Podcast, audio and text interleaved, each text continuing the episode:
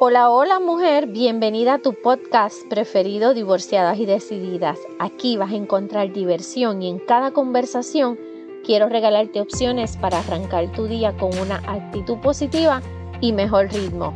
Yo he sido divorciada pero siempre decidida. Estaré compartiendo trucos, historias, soluciones y nuevos enfoques para sobrellevar los retos que se presentan a diario. Mi nombre es Vivian Arroyo y estaré cada semana conversando de las situaciones que atravesamos como mujeres divorciadas y mujeres decididas. Aquí vas a descubrir cómo abrazar los cambios, completar cada meta, compaginar tus diferentes sombreros y mejorar la calidad de vida. Asimismo, entender y atender altas y bajas que puedes encontrarte con tu querida socia. Y tú, que tienes hijos, descubrirás mejores maneras para ser asertiva con ellos. Asimismo, reaprender a tomar decisiones y mega necesario diseñar tu próxima relación de pareja. ¿Alguna vez tú has escuchado eh, la frase todo es relativo? Pues mira, todo es relativo. Si no la habías escuchado, escúchala por primera vez porque es muy real. Tú decides. Te voy a contar algo. Una psicóloga en una sesión para gestionar el estrés levantó un vaso de agua todo el mundo esperaba la pregunta, ¿está medio lleno o está medio vacío? Pero no. Ella lo que preguntó fue, ¿cuánto pesa este vaso? Y las respuestas variaron. Pero ella respondió lo siguiente. El peso absoluto no es importante, va a depender de cuánto tiempo lo sostengo. Si lo sostengo un minuto, no es problema. Si lo sostengo una hora, me va a doler el brazo. Si lo sostengo un día, mi brazo se entumecerá y se va a paralizar. El peso del brazo no cambia, pero cuanto más tiempo lo sujeto, más pesado se vuelve. ¿Verdad que sí? Así que aquí lo que estamos hablando es, todo es relativo, porque va a depender de cuánto tiempo tú lleves cargando un asunto. ¿Qué sucede? El estrés y las preocupaciones son ese vaso de agua. Y todos los días, todos los días estamos manejando preocupaciones. ¿Qué pasa? Piensa esto por un ratito. Si tú piensas en el asunto poco tiempo, no va a pasar nada.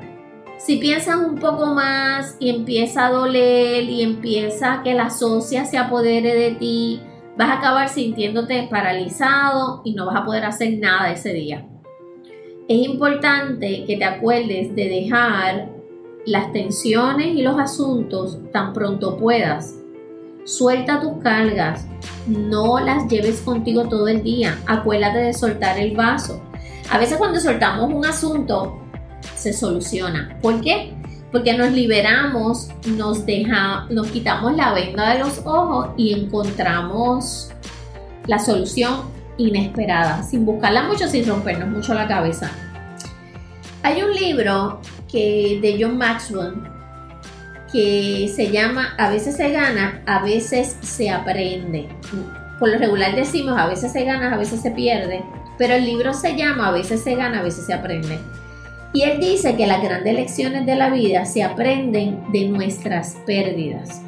Así que hay que pasar ciertas situaciones en la vida para aprender, para, vivir, para crecer. Yo le digo crecer. Y una vez una amiga mía me dijo, bueno, mija, si sigo creciendo no, no voy a caber en el planeta. Entonces, es importante mencionar porque a las personas muchas veces, o la mayoría de las veces, no les gusta hablar de sus errores o de sus deficiencias Probablemente porque se avergüenzan, ¿verdad? Pero cuando algo no se obtiene como tú esperas, se dice, a veces se gana, a veces se pierde. Ok, chévere. Y así es como cada persona valida que las mayores lecciones de vida se aprenden con las pérdidas. Y algunas hasta sin buscarlas. O sea, las pérdidas llegaron y te sorprendieron. El detalle queda en cómo diferenciamos y nos convertimos en personas exitosas aún llenos de esas pérdidas y de esos malos momentos. Porque van a estar, van a existir, no estamos en Disney, no estamos en Precious Moment. Y lo que yo siempre te digo, la actitud va a ser la diferencia en cualquier situación. Pero ¿qué pasa? También tenemos que tener la capacidad de manejar esa pérdida o ese desengaño. Pero ahí es cuando se convierte en un reto porque mentalmente el impacto es bien fuerte y la socia se queda ahí afectada, loading, bregando con el asunto. Entonces cuando todo esto se acumula, la socia no juega en contra, porque solo vas a recordarte de ese asunto, de ese momento. Y entonces empieza el miedo a que te vuelva a suceder y a volver a tener esas pérdidas. O volver a tener algo parecido a lo que acabas de vivir. Hay un... El ejercicio de sujetar la botella es muy valioso porque, o el vaso, ¿verdad? Yo cuando estoy con las audiencias, yo lo hago en vivo y pues cargamos una botella de agua llenita y le pido a la audiencia que se quede conmigo, a la persona que le di la botella que se quede conmigo hasta que yo termine el taller. Y yo quisiera que ustedes vieran las caras de las personas y ahí es que hago y les hago la historia de que hay que soltar la botella. Porque no podemos paralizarnos por un asunto. Hay que buscar cómo, eh, cómo aprender o seguir o reaprender a bregar con el detalle. Hace tiempo que una de, las, de mis metas en la vida es añadir valor a otros y es buscar y dar y regalar alternativas que puedan ayudarte a alcanzar un nuevo nivel. Pero esto solo se logra cuando aprendes a conocerte. Realmente se aprende cuando estás preparado para aprender. A veces vivimos y respiramos y hacemos y tenemos y decidimos y perdemos, pero no nos conocemos. No sabemos hasta dónde nosotros podemos llegar o hasta dónde podemos rendir, ¿verdad? Pero perder nos va a dar la oportunidad de seguir aprendiendo. Es difícil sonreír cuando no estás contenta, es difícil responder positivamente cuando estás paralizada por algún evento que te acaba de suceder. Ahí es cuando se necesita la disciplina, cuando todo está mal. Ahí es cuando tenemos que aprender a mantenernos de pie, a buscar alternativas que nos nutran a la socia, a leer, a ver un buen documental, una buena película, hablar con alguien que te pueda llenar de nuevas opciones y de nuevas energías, no que te las quiten.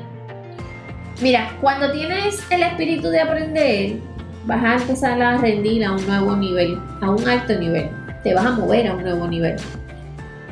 Como muchas cosas en nuestra historia, lo que cuenta más en la vida va a ser el final, no el principio. ¿Cómo terminó eso? ¿Cómo, cómo lo has manejado? No el inicio.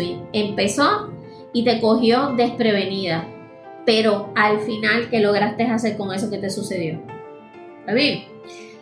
Tenemos que revisar que a veces el orgullo es lo que nos, no nos deja aprender. ¿Ok? ¿Por qué? Porque las personas orgullosas muchas veces culpan a otros. Creen que otra persona tiene la culpa de que las cosas no le salgan bien. Está también la negación cuando no se afronta la realidad. Eh, un posible jefe puede, y orgulloso jefe, puede que ignore lo que es obvio para todos los demás, porque está en negación. Cuando hay estrechez de mente, las personas orgullosas están siempre a la defensiva y se oponen a las nuevas ideas. Así que de esta forma es que siempre lo hemos hecho y ahí se quedan. Cuando tú estás en modalidad de aprender, cuando tienes la humildad, te das cuenta que el orgullo es lo que te impide aprender y resolver las nuevas situaciones que se te presenten. Muchas veces una persona humilde es más fácil que posea ese espíritu de aprendizaje. ¿Está bien? Así que hazte estas preguntas para que tengas para evaluar tu espíritu de aprendizaje. ¿Tiendes a creer que tú lo sabes todo? ¿Piensas que debes estar al mando piensas que algunas veces las reglas no te aplican. Crees que no debes, debería, crees que no debes fallar, que nunca puedes fallar, cometer un error. Y tienes la, tienes el pensar de que puedes realizar todo sin ayuda de nadie. Esas preguntas son unas preguntas guía sobre a qué nivel está tu espíritu de aprendizaje. Háztelas realmente. Vuelve y escucha esto. Y revisa cuáles son las respuestas, a cuántas de ellas les vas a decir que sí. ¿Está bien? Recuerda esto. Tus logros requieren de tu disposición y de tu compromiso. Eso es lo que hace la diferencia entre el querer hacer para tener y del estar siendo para actuar y lograrlo. Para reconocer tu oportunidad y conquistar lo que te propones, tienes que apasionarte y tienes que conocerte. Espero que esto te sirva de reflexión más que nada para ti, solito para ti. Y nos estamos hablando la próxima semana. Así que recuerda que todo es relativo, suelta el vaso, pero busca la modalidad de aprender, de aprender para que entonces logres esos cambios y esos ajustes sobre esas situaciones de pérdida o esos cantazos que sin querer seguimos cogiendo. ¿Está bien? Pórtate como te dé la gana, pero sigue usando la mascarilla, por favor. Nos hablamos, nos escuchamos y nos sentimos la próxima semana. Bye. Gracias por haberte quedado aquí hablando conmigo hoy. En las notas voy a dejar los links para que puedas escribirme o si tienes alguna pregunta o algún tema que sugerir, sabes que no admito timidez.